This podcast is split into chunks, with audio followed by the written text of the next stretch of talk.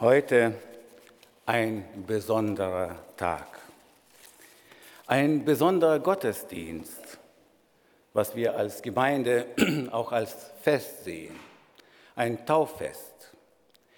Alle Aufmerksamkeit ist heute Morgen auf die Täuflinge gerichtet. Selbst der Ablauf ist heute etwas anders.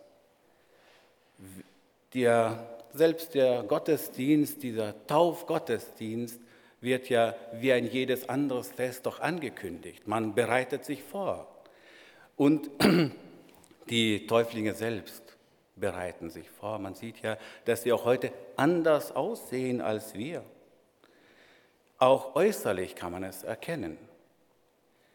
Die Täuflinge, die, Täuflinge, die heute da sind, die wollen bezeugen das, was Gott an ihnen getan hat.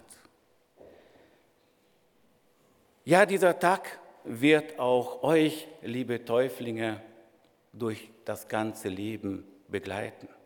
Er soll auch in eurem Gedächtnis bleiben. Das, was ihr heute ablegt, soll das ganze Leben euch mittragen. Wir leben in einer Zeit, wo man die Taufe oder der Taufe so viele unterschiedliche Bedeutungen gibt. Ich werde heute nicht auf die Unterschiede eingehen, was eine Taufe bedeutet. Aber ich möchte heute über den Zweck und die wahre Bedeutung der Taufe sprechen. Ich versuche heute einfach an der Hand der Bibel an der Hand der Schrift zu zeigen, was wirklich die biblische Taufe ist, was uns die Schrift dazu sagt und was sie dir und mir bedeutet. Lasst uns zuerst lesen Matthäus 28, die Verse 19 bis 20. Da erteilt Jesus den Jüngern den Missionsbefehl. Der auferstandene Christus zeigt sich seinen Jüngern nochmal und vor der Himmelfahrt gibt er diesen besonderen Auftrag. Und lasst uns jetzt den Abvers 19 lesen. Darum geht hin und macht alle Völker zu Jünger und tauft sie auf den Namen des Vaters und des Sohnes und des Heiligen Geistes und lehrt sie alles halten, was ich euch befohlen habe. Und siehe, ich bin bei euch alle Tage bis an der Ende der Welt. Und eine andere Übersetzung sagt, und wir lesen jetzt schon ab Vers 18, da ging Jesus auf seine Jünger zu und sprach, ich habe von Gott alle Macht in Himmel und auf Erden erhalten. Deshalb geht hinaus in die Welt und ruft alle Menschen dazu auf, meine Jünger zu werden. Tauft sie auf den Namen des Vaters, des Sohnes und des Heiligen Geistes. Lehrt sie alles zu befolgen, was ich euch aufgetragen habe. Ihr dürft sicher sein, ich bin immer bei euch, bis das Ende dieser Welt gekommen ist. Die Taufe, die wir heute haben, das ist nicht von irgendeinem Menschen äh, gedacht oder von einer Gemeinde, eine Gemeindeordnung, das hat Jesus selbst. Die Taufe hat er selbst äh, uns äh, gegeben, dass wir es machen sollen. In diesem kurzen Abschnitt zeigt Jesus, wann, wie und warum wir uns taufen lassen sollen. Oft steht, steht die Frage, was, wann ist denn der Zeitpunkt? Und Jesus sagt, macht sie zu Jünger. Das jeder Mensch muss zuerst durch den Glauben in die Nachfolge Jesu treten. In der Nachfolge treten, das heißt, dass er sein altes Leben zurücklassen muss und ihn als neuer Mensch Jesus nachfolgen. In der Parallelstelle in Markus 16, Vers 16, da lesen wir, wer glaubt und getauft wird, der wird gerettet werden. Wer aber nicht glaubt, der wird verdammt werden. Es zeigt doch hier deutlich, dass die Taufe nie an der ersten Stelle stehen muss. Erst muss der Glaube sein. Die Taufe ist ja, nachdem wir geglaubt haben. Dann wird der Mensch getauft. So wird die Taufe ein öffentliches Bekenntnis. In der Taufe wird ein öffentliches Bekenntnis abgelegt. Jesus Christus hat, an dem, an dem ich glaube, meine Sünden mir vergeben, durch sein teures Blut mich reingewaschen und mich zum Gotteskind gemacht. Und dem, diesen Heiland, Jesus Christus, will ich die Treue halten, weil er mich erlöst hat. Er ist mein persönlicher Retter geworden. Und diesen meinen Heiland will ich öffentlich bekennen. In Matthäus 10, Vers 32 sagt Jesus, wer nun mich bekennt vor den Menschen, den will ich bekennen vor meinem himmlischen Vater. Und wenn wir eine andere Übersetzung nehmen, da steht es, wer sich vor den Menschen zu mir bekennt, zu dem werde ich mich auch vor dem himmlischen Vater bekennen. Durch den Glauben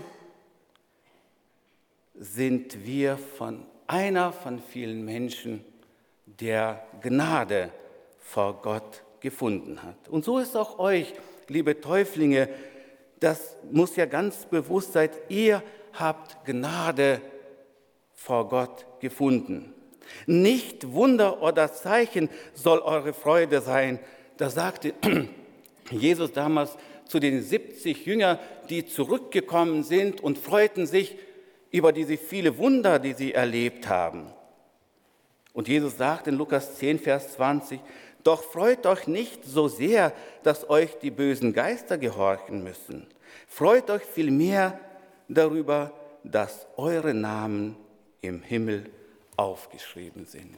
Und das soll auch heute eure Freude sein. Euer Name ist im Himmel aufgeschrieben und das dürft ihr bezeugen.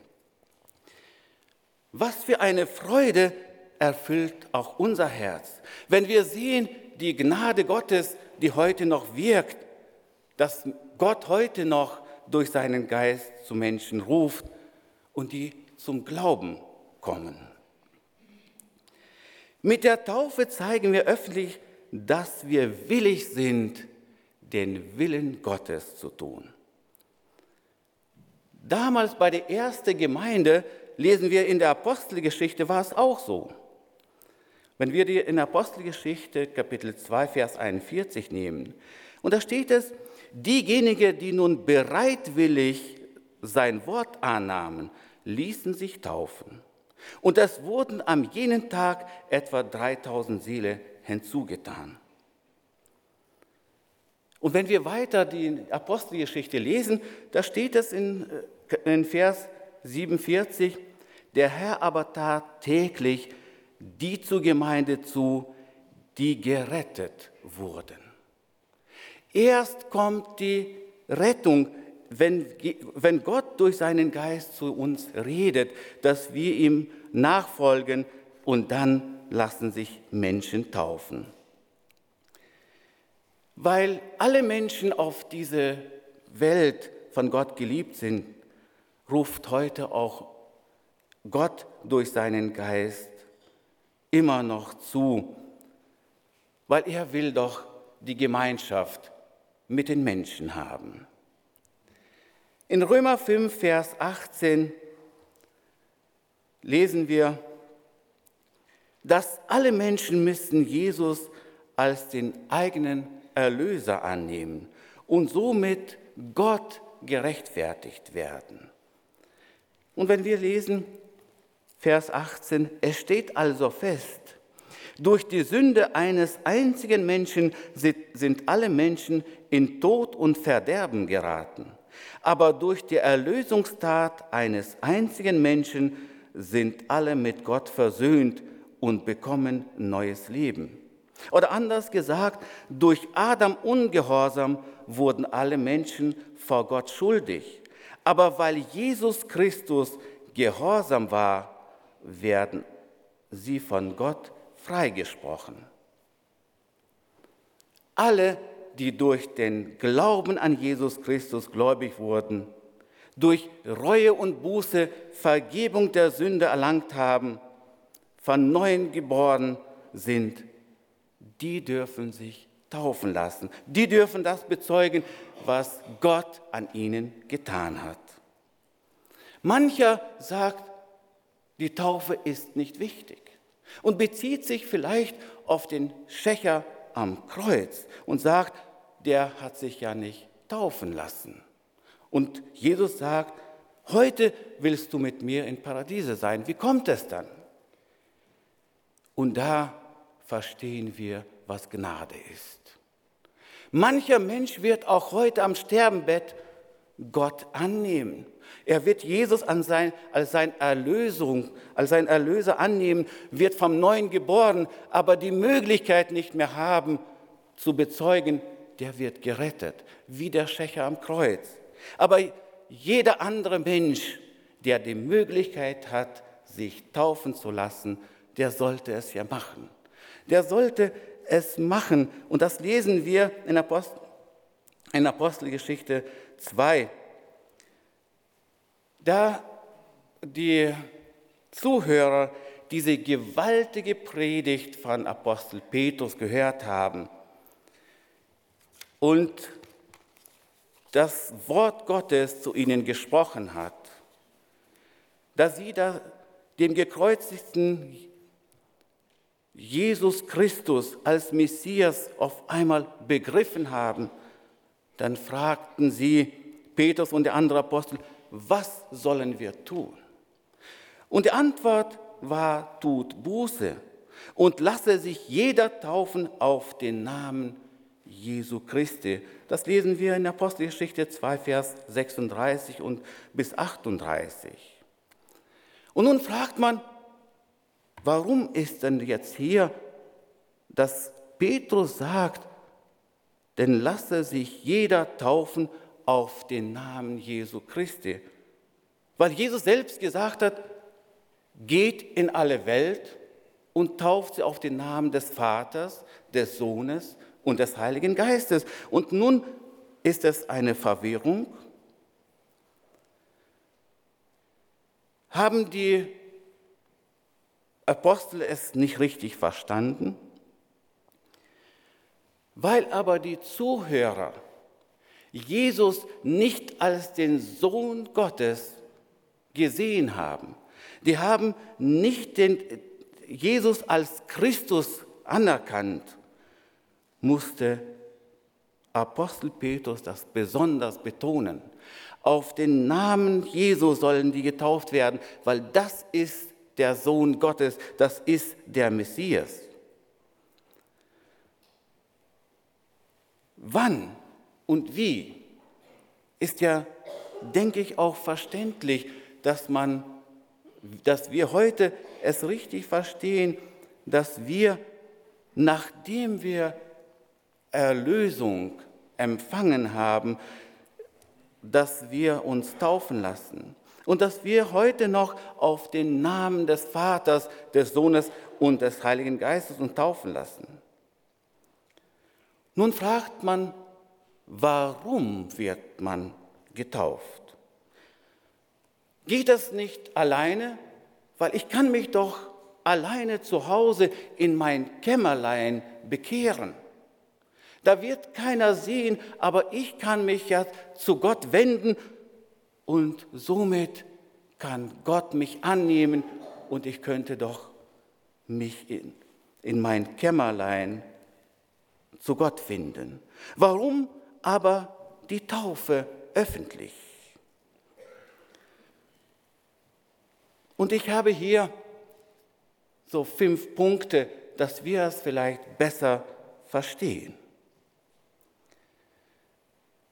Der Punkt 1, Menschen, die sich taufen lassen und sich nicht selbst taufen können, zeigen, dass die Erlösung ist kein eigenes Werk, was einer selbst durch gute Taten oder durch eine Anstrengung machen könnte.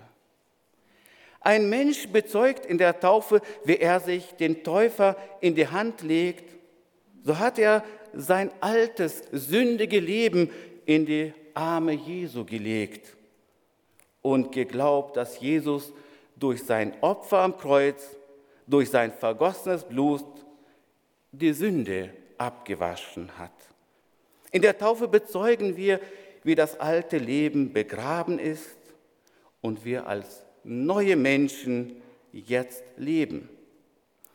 Der Glaube an Jesus, an das vergossene Blut, ist der Taufe vorangegangen.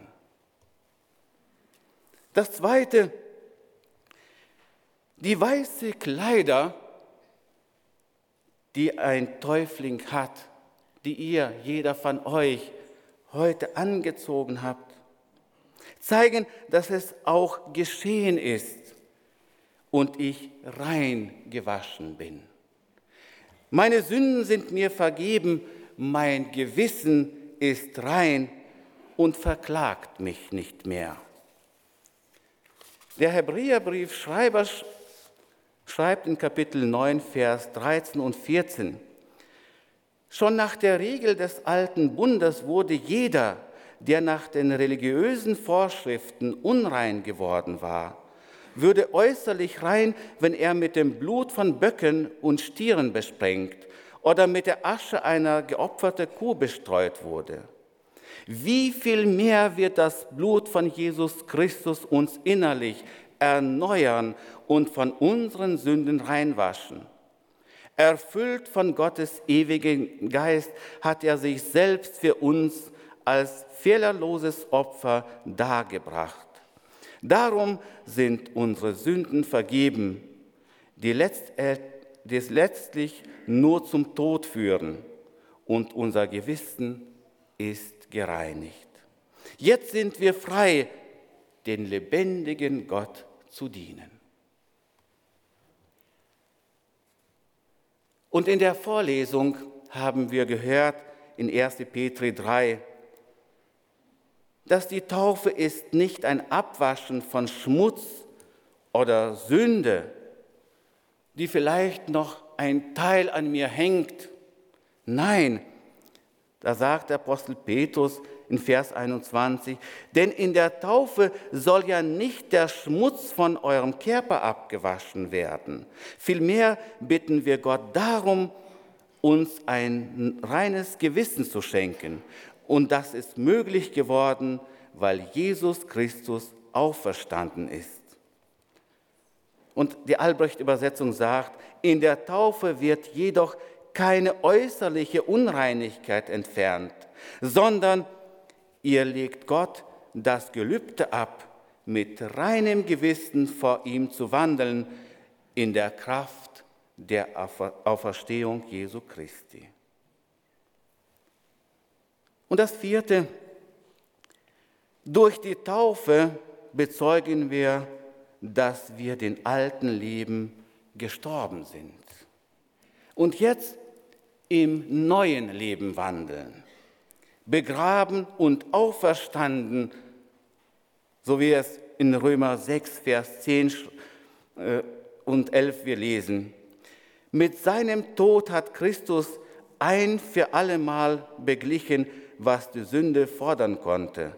Jetzt aber lebt er und er lebt für Gott. Das gilt also für euch und daran müsst ihr festhalten. Ihr seid tot für die Sünde und lebt nur für Gott, der euch durch Jesus Christus das neue Leben gegeben hat. Das fünfte, dass die Wassertaufe macht sichtbar, wie ein Mensch den alten Leben gestorben ist. In das Wasser ganz eingetaucht, zeigt, dass wir mit Christus wieder auferstehen und als neue Menschen in ihm wandeln. Mit der Taufe macht ein Mensch das sichtbar, was Apostel Paulus in Galater 2, Vers 20 sagt. Darum lebe ich nicht mehr, darum lebe nicht mehr ich, sondern Christus lebt in mir. Mein vergängliches Leben auf dieser Erde lebe ich im Glauben an Jesus Christus, den Sohn Gottes, der mich geliebt und sein Leben für mich gegeben hat. Das wollte ich auch euch, liebe Täuflinge, mitgeben. Haltet diesen Tag fest, das Zeugnis, was ihr ablegt, das euch das ganze Leben tragen würde. Martin Luther sollte mal gesagt haben, haltet die Taufe als ein tägliches Kleid, darin man immer gehen soll. Das reine Gewissen, das, was ihr heute ablegt, das soll auch das ganze Leben in euch bleiben. Dieses Bekenntnis, das ihr heute ablegt, soll euch Kraft geben und Gott wird den Beistand geben. Er wird seine Hilfe euch geben, wenn ihr treu bleibt. Und er ist immer und bleibt treu. Wir haben in der Offenbarung ein ganz besonderes, einen ganz besonderen Vers. Und diesen Vers möchte ich noch zum Schluss uns mitgeben. In der Offenbarung 7, Vers 9, da sieht Johannes eine große Menschenmenge, die vom Thron Gottes steht, gekleidet mit weißen Kleidern, als Überwinder mit Palmen in den Händen. Und ich lese einmal, Danach sah ich und siehe eine große Schar, die niemand zählen konnte. Aus allen Nationen und Völker und Sprachen stand vor dem Thron und vor dem Lamm, bekleidet mit weißen Kleidern und mit Palmen in den Händen. Und dann steht es weiter, und die lobten Gott. Und ich wünsche, dass wir alle zu dieser großen Schar einmal gehören würden. Dass wir mit Palmen in den Händen, mit unseren weißen Kleidern vor Gott stehen könnten. Gott helfe uns, Gott helfe euch in eurem Leben, Gott helfe uns allen. Und das wünsche ich von ganzem Herzen.